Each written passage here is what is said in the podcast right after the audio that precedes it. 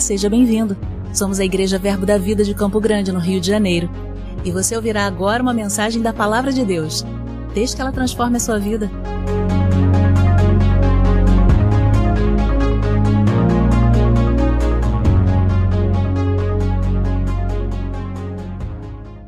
Aleluia. Aleluia. Às vezes, tudo que precisa para que a realidade que a gente está provando se transforme em uma palavra liberada. Aleluia. E eu creio que nessa manhã nós não sairemos daqui tímidos, porém ousados em declarar sobre as circunstâncias a vontade de Deus. Aleluia. Aleluia. Por isso nós precisamos conhecer a vontade dele. E a vontade dele nós temos sido ensinados que ela é boa, ela é perfeita, ela é agradável. Então por isso nós precisamos nos aprofundar nesse conhecimento da vontade dele, para que a gente cresça na ousadia de declarar aquilo que ele quer, aquilo que ele deseja, porque ele tem planos de paz e não de mal, mas ele vai nos dar o fim que você deseja. Aleluia.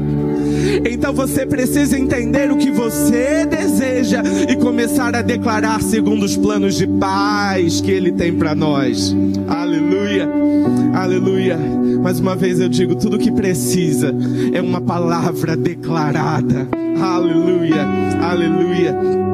Sabe, a gente honra, né? E anda no legado de homens de Deus, começando com Kenneth Reagan, com o apóstolo Bud e a gente tem, né, funciona, em funcionamento aqui administrado pela igreja o Rema. E Rema significa palavra falada. Porque eu não tenho que apenas conhecer a palavra, eu preciso dizer a palavra, eu preciso falar a palavra. Aleluia! Eu preciso declarar a vontade de Deus. Não basta você apenas saber que a vontade de Deus é boa, perfeita e agradável. Você precisa ter ousadia para se levantar e declarar a palavra, crendo que ela é verdade na sua vida e ela vai se manifestar.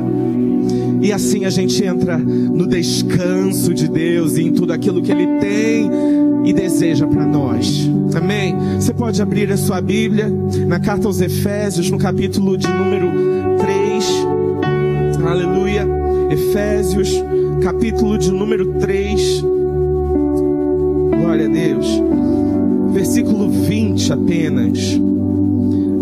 O apóstolo Paulo vai dizer assim: aquele que é poderoso para fazer infinitamente mais do que tudo que pedimos ou pensamos, conforme o seu poder que opera em nós. Repita comigo: Ele é poderoso e Ele faz infinitamente mais do que eu peço ou penso. Aleluia. Sabe?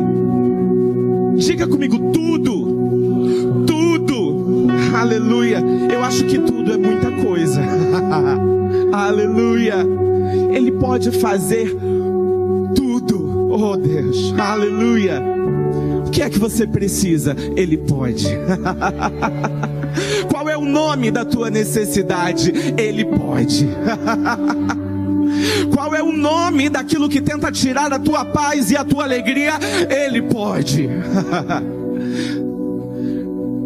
e ele não apenas pode, como ele pode fazer infinitamente mais além daquilo que você pensa ou pede.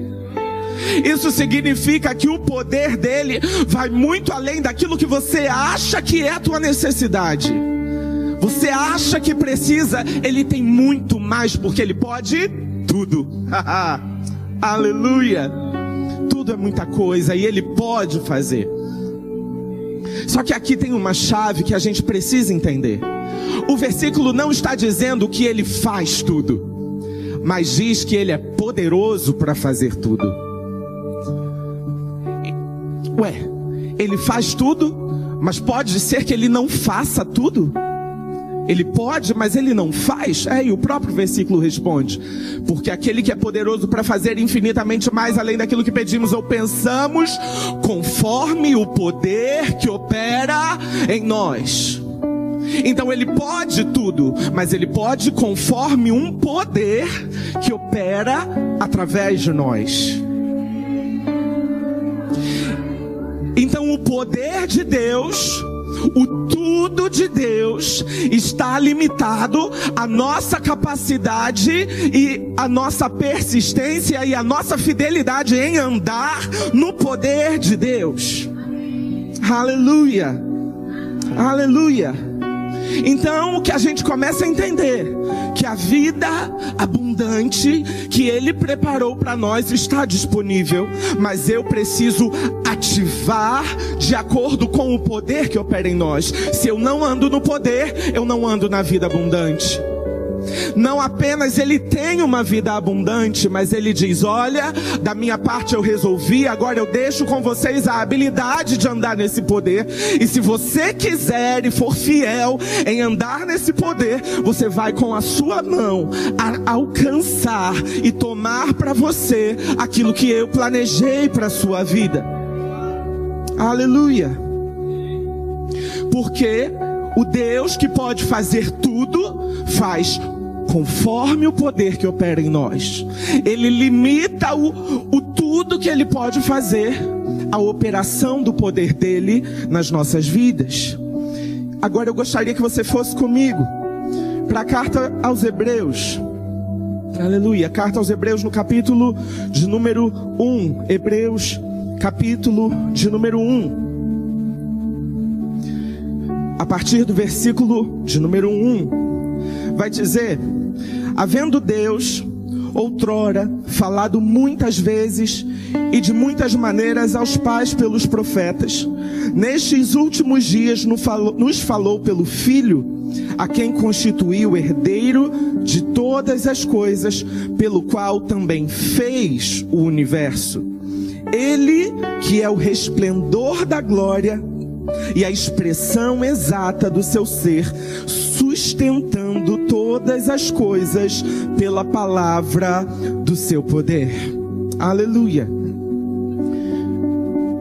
A gente tem, eu quero frisar duas coisas aqui. A primeira é que em Cristo Deus fez o universo. Porque a gente sabe, está escrito em João no capítulo 1 que Jesus, ele é o verbo o Verbo se fez carne e o Verbo estava no princípio com Deus. Amém? Então Deus, através da Sua palavra, através do Verbo, Ele fez todas as coisas. Essa é a primeira coisa que eu gostaria de frisar. E a segunda coisa é que, através dessa palavra, no versículo 3, vai dizer que Deus, Ele está ainda sustentando todas as coisas pela palavra do seu poder. Então, desde Gênesis, Deus está utilizando a sua palavra para colocar a, o poder dele em operação e realizar aquilo que ele quer. E ainda hoje Deus continua sustentando todas as coisas pela sua palavra.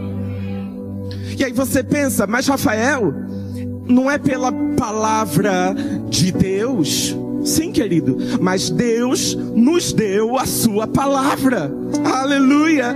Então, a palavra de Deus que estava lá em Gênesis é a palavra que pode estar na sua boca, porque Deus te deu o direito de, em nome de Jesus, declarar a palavra. Então eu quero dizer para você que da parte de Deus, ele já resolveu, porque não apenas ele fez tudo, ele realizou a sua obra redentora em Cristo Jesus, como ele te deu autoridade e poder. Poder através do Espírito Santo que foi derramado na sua vida, mas também a autoridade que Jesus, quando morreu na cruz, ele tomou a autoridade que foi dada ao homem ao diabo e devolveu essa autoridade ao homem. Então, logo você pode andar no poder da palavra. porque a palavra foi te dada. Aleluia. E eu gostaria de realmente que a gente visse isso lá em Gênesis.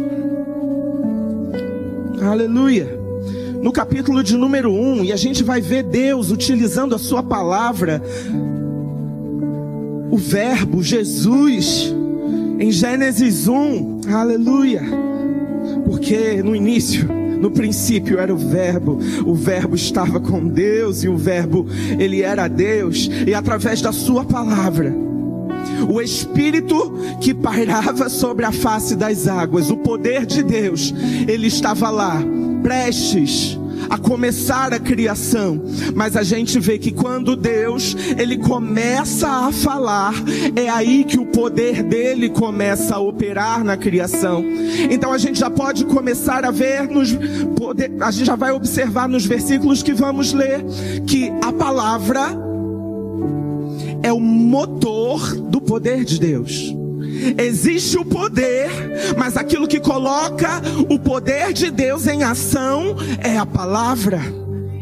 O Espírito Vamos ler, um, versículo 1. No princípio criou Deus os céus e a terra. A terra, porém, estava sem forma e vazia. Havia trevas sobre a face do abismo e o Espírito de Deus pairava sobre as águas. O poder estava lá, mas não estava em ação, estava pairando apenas. Estava pairando.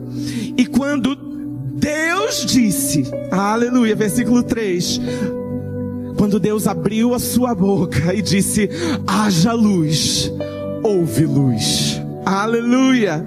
A palavra colocou o poder de Deus em operação.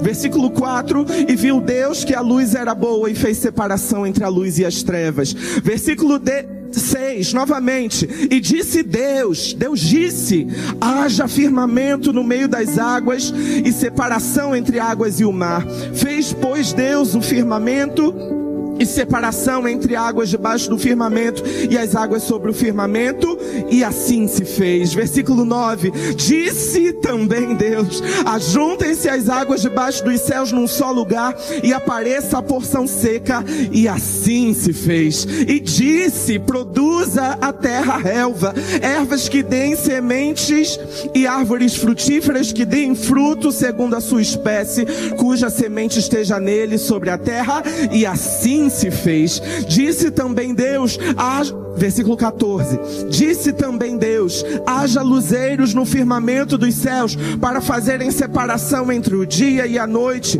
e sejam para eles sinais para as estações, para dias e anos, e sejam para luzeiros no firmamento dos céus, para alumiar a terra, e assim se fez. Aleluia. A gente vê esse par e disse Deus, e assim se fez. E disse Deus, e assim se fez. E disse Deus, e, afim, e assim se fez.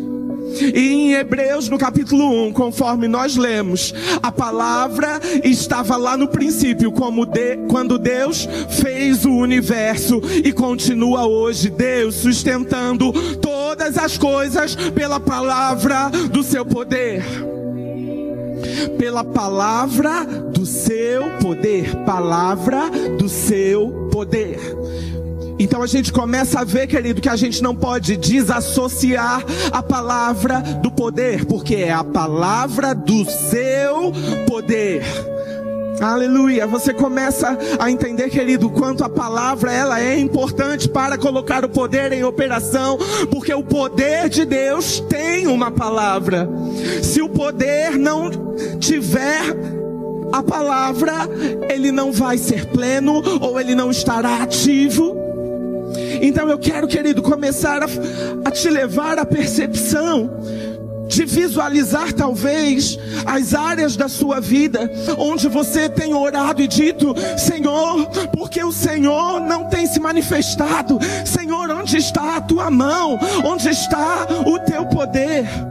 E aí eu quero te, com amor, perguntar para você: será que você tem liberado a palavra para ativar o poder de Deus na sua vida?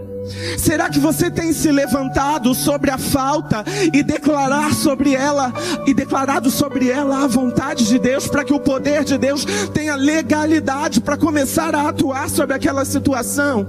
Será que sobre as pessoas que têm é, sofrido com doenças na sua família, você tem erguido a sua voz para declarar sobre elas o poder de Deus e colocar o poder de Deus em movimento? Aleluia.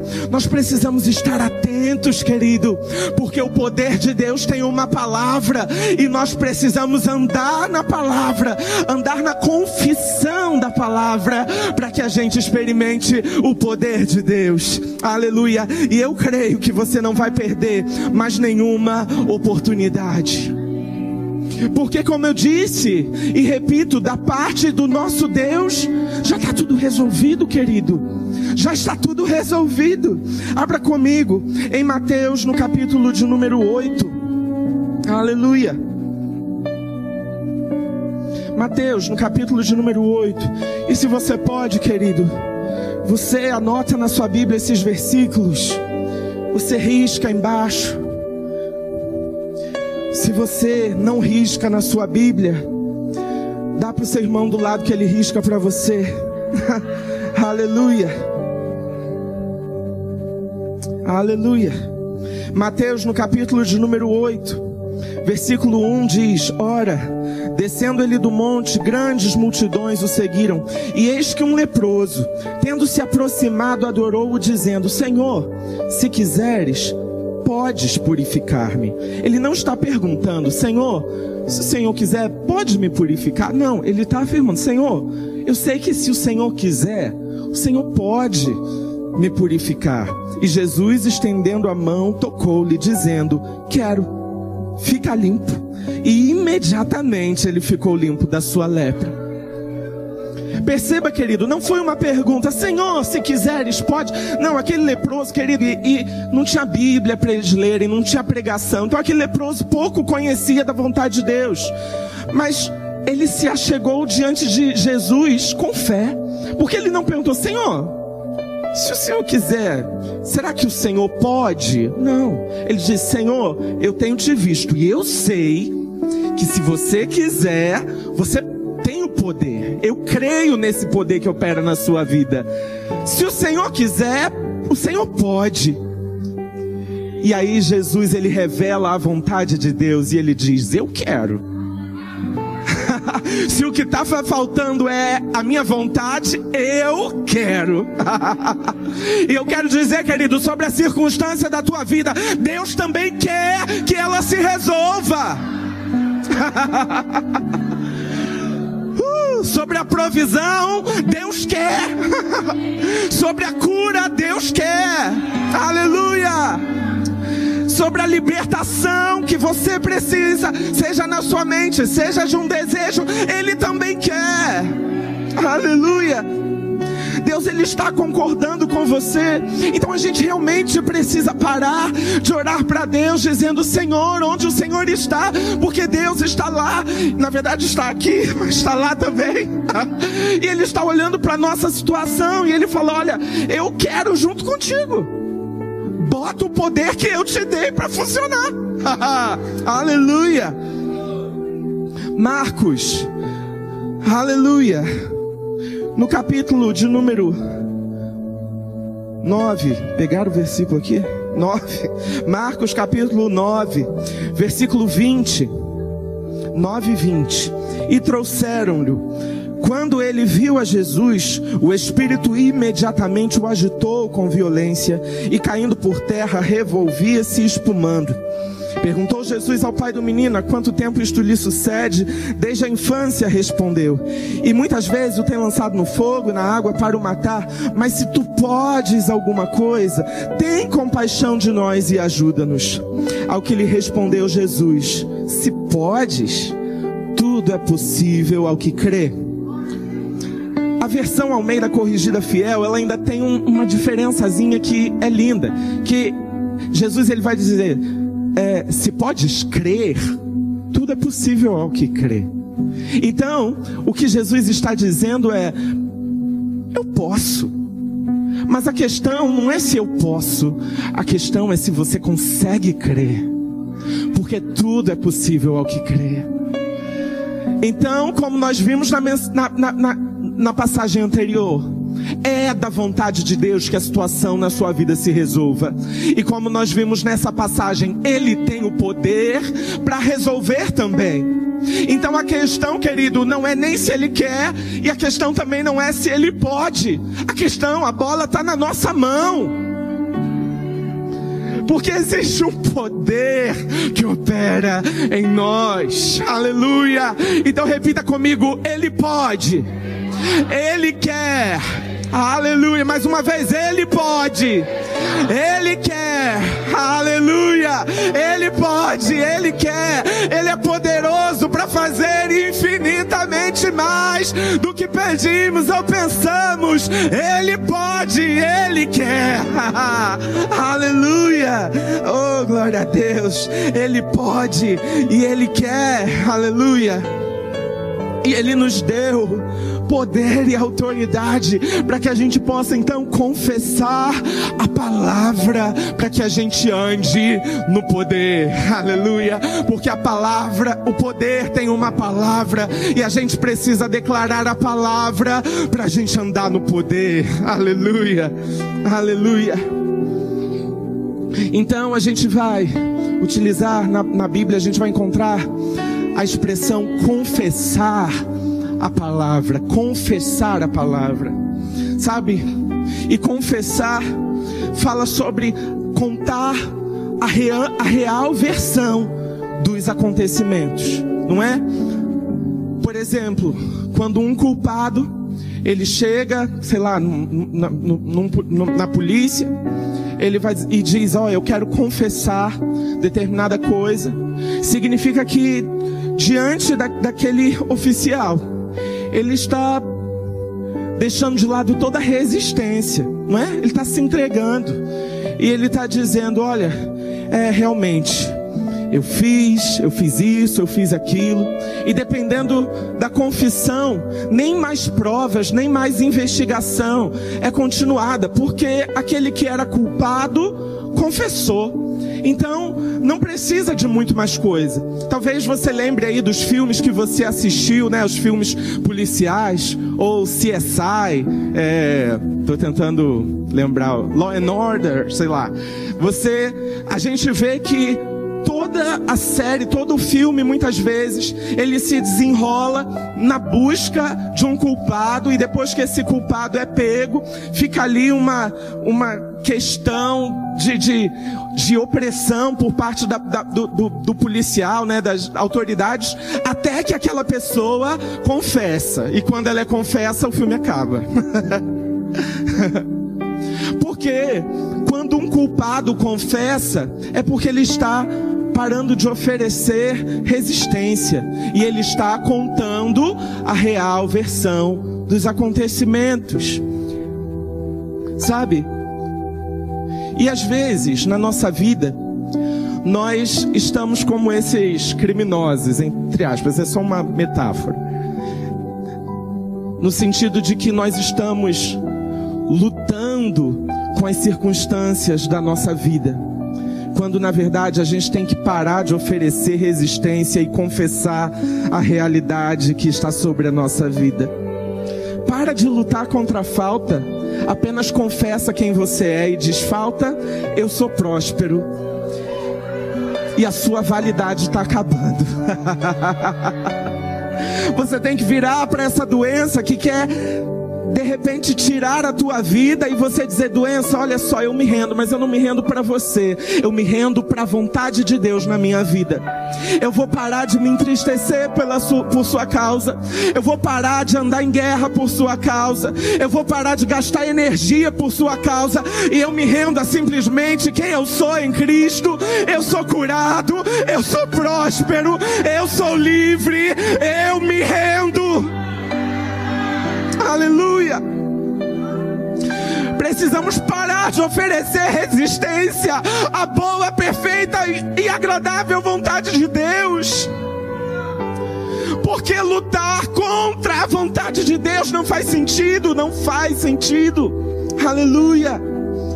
Vamos nos erguer e confessar quem você é, confessar o que você tem. Aleluia. Aleluia. Na segunda carta aos Coríntios, no capítulo 4, no versículo 13, vai dizer: Esse é o espírito da fé. Eu criei por isso falei. Esse é o espírito da fé. Uma vez que eu creio no meu coração, eu falo. Mas é nesse momento que a gente tem que olhar para dentro de nós e realmente perceber se nós estamos realmente crendo ou se nós estamos apenas desesperado, desesperados querendo muito alguma coisa. Porque desespero e necessidade não é fé. Fé é certeza, fé é convicção. Quando eu creio, eu me levanto e falo. Aleluia. Vou dar um exemplo aqui. Se alguém disser para mim, Rafael, vai ali na frente. Eu preciso que você convença as pessoas. Gente, é o primeiro exemplo que está vindo na minha cabeça. Eu preciso que você convença as pessoas de que a terra é plana. Eu vou subir aqui. Talvez eu diga um ou dois argumentos que eu já ouvi. Mas sabe, tenho certeza que você não vai sair daqui convencido.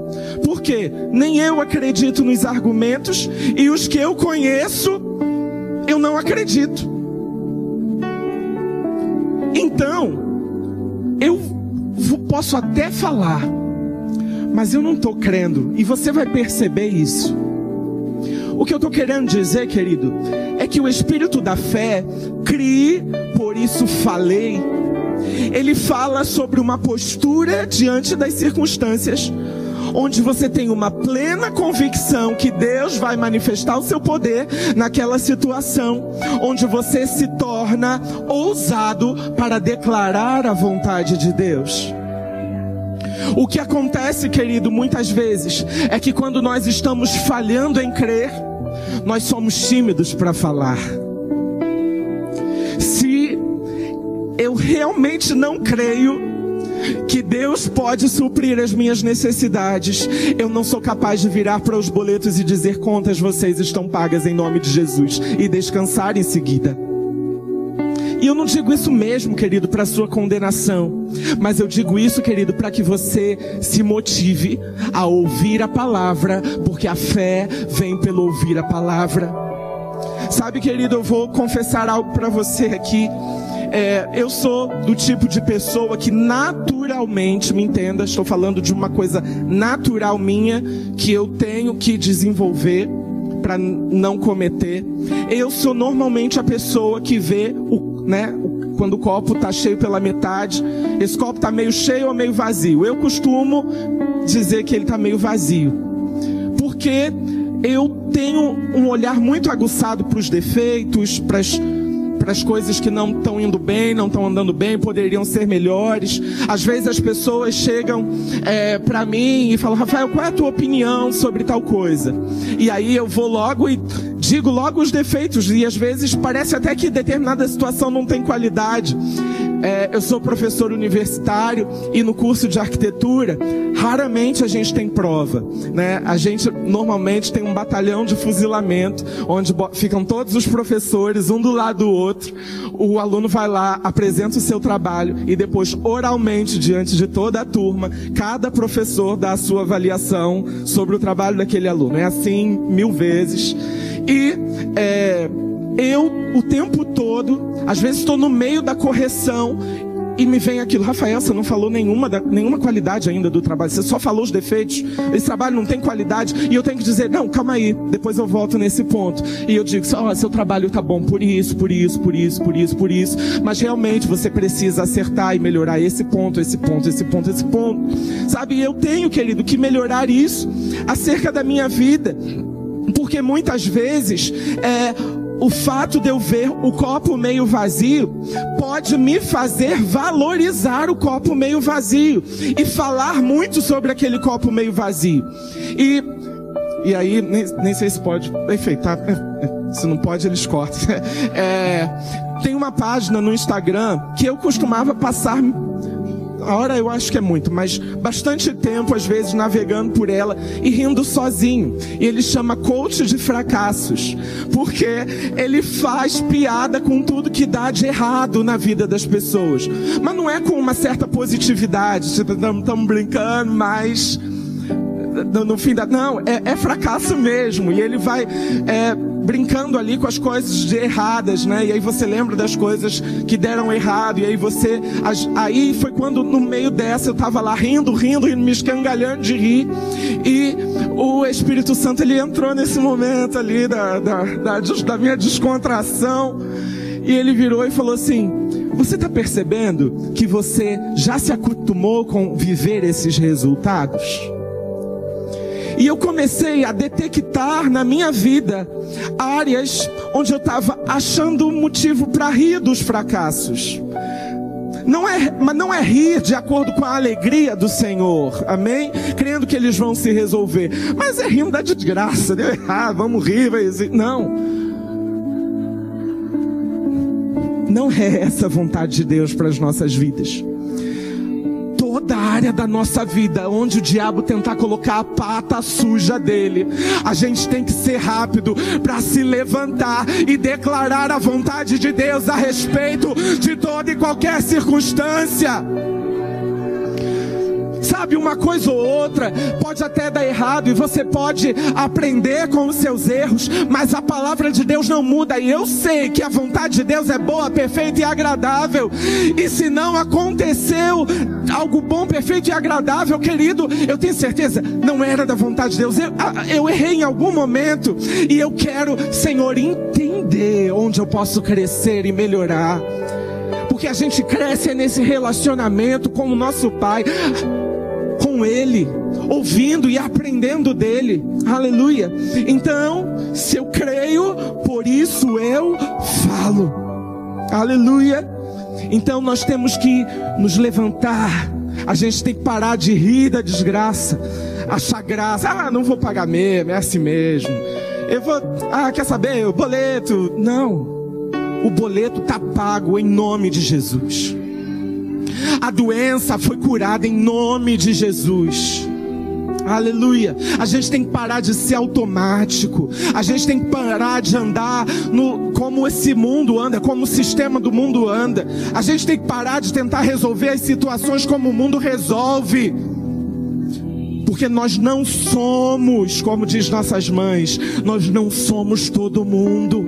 Nós somos filhos, nós somos amados, nós somos herdeiros. E além disso, Ele nos deu poder, Ele nos deu autoridade, e nós podemos andar no sobrenatural de Deus na nossa vida. Então é por isso que eu posso me levantar contra todo diagnóstico que vem para dizer falta, escassez, doença, morte, e me levantar com ousadia e declarar sobre o diagnóstico a vontade de Deus, porque a vontade de Deus que é boa, perfeita e agradável vai se manifestar quando eu liberar a palavra, porque quando eu liberar a palavra eu vou dar legalidade para o poder de Deus atuar na minha vida. Aleluia. Aleluia. Oh, glória a Deus. Aleluia. Existe um nome redentivo de Deus onde ele diz: Eu sou o Jeová Nissi. Jeová Nissi significa que Ele é a nossa bandeira. Eu não sei se você já viu filmes de guerra, uh, mas acontece muitas vezes que tem a batalha. E quando às vezes a batalha às vezes se estende por cidades ou até por países, mas quando uma das nações arvora a bandeira dizendo que desistiu, ou quando a nação vencedora arvora sua bandeira dizendo: Olha, ganhamos. A partir do momento onde a bandeira é arvorada, eu posso estar do lado do meu inimigo, mas a gente não luta mais, porque a bandeira foi erguida. E o Jeová Nissi é Deus dizendo: Eu sou a bandeira sobre a sua vida toda dívida, toda escassez ele já acabou com a luta. Acabou. Aleluia. Toda doença ele venceu. E eu tenho que andar na autoridade de crer que Ele é o Jeová Nissi que arvorou a sua bandeira sobre a minha vida e me faz andar em vitória. Ele venceu, Ele arvorou a sua bandeira sobre nós e nós, nós vencemos com Ele. Aleluia, aleluia.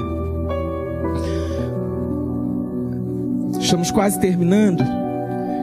Queria chamar o Ministério de Música, mas eu queria que você abrisse em Marcos no capítulo 11. Aleluia. A gente sabe essa passagem, Jesus, ele está realmente dando uma lição sobre fé. E num dia anterior, vai dizer que Jesus ele teve fome, ele olhou uma figueira e ele desejou se alimentar daquela figueira, mas aquela figueira não tinha frutos. Então, porque aquela figueira não apresentava o resultado esperado de uma figueira, Jesus ele lançou uma palavra. Mas na verdade Jesus ele fez aquilo porque ele queria ensinar os seus discípulos sobre o que era fé. Então num dia ele passou e ele disse: Figueira, nunca mais haja fruto em você, se seque desde a raiz. E então, em Marcos no capítulo 11, no versículo 20, vai dizer: E passando eles pela manhã, viram que os discípulos deveriam dizer, falar, confessar, mas crer no coração que aquilo que foi dito vai acontecer. E Jesus diz: assim se fará.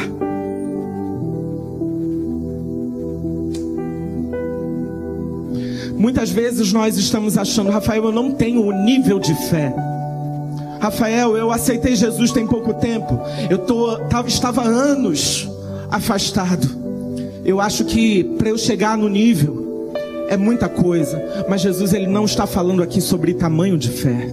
Repare, Jesus ele diz: se você disser ao monte, sabe, querido, às vezes você está olhando entre aspas, para sua pequenez espiritual. Tô começando agora, tô iniciante, não tô tão firme, sabe? Mas Deus ele não está olhando isso. Ele está dizendo: você precisa dar legalidade para o meu poder. Então não olhe para o teu tamanho de fé, mas tente andar em ousadia para se levantar e declarar a minha vontade.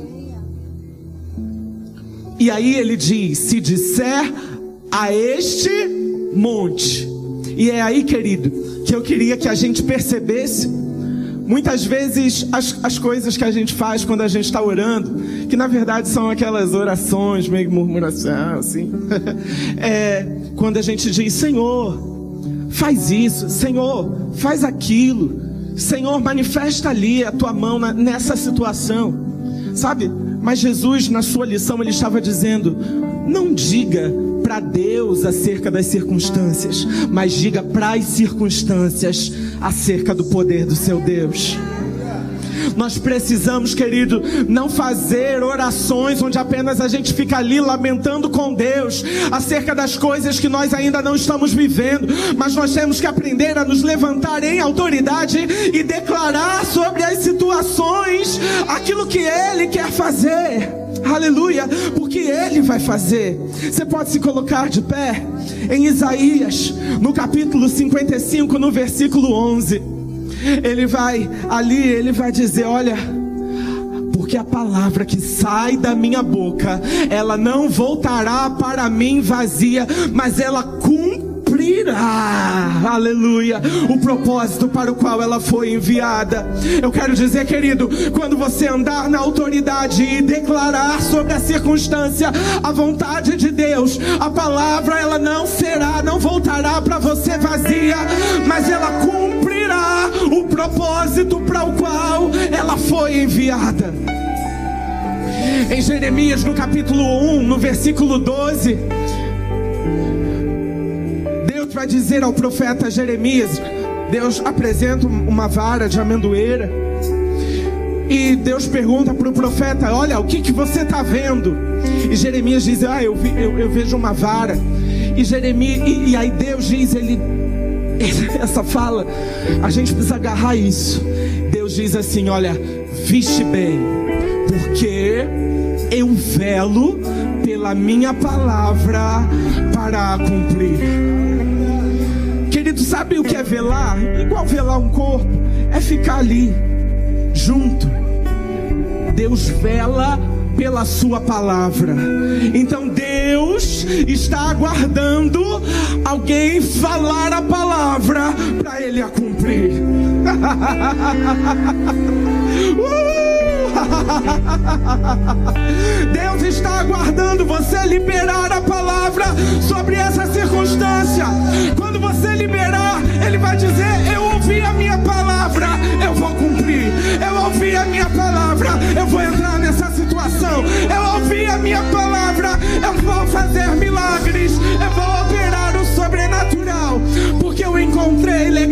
legalidade para liberar o meu poder nessa circunstância.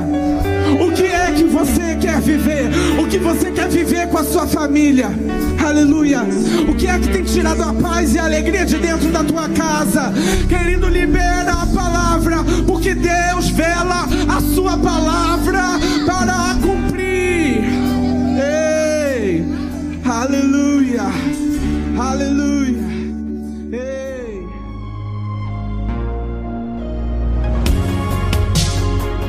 Ouça outras ministrações em nosso site verbodavida.com barra Campo Grande RJ. Nos acompanhe também em nossas redes sociais, Facebook, Instagram e YouTube. Seja abençoado na prática dessa palavra.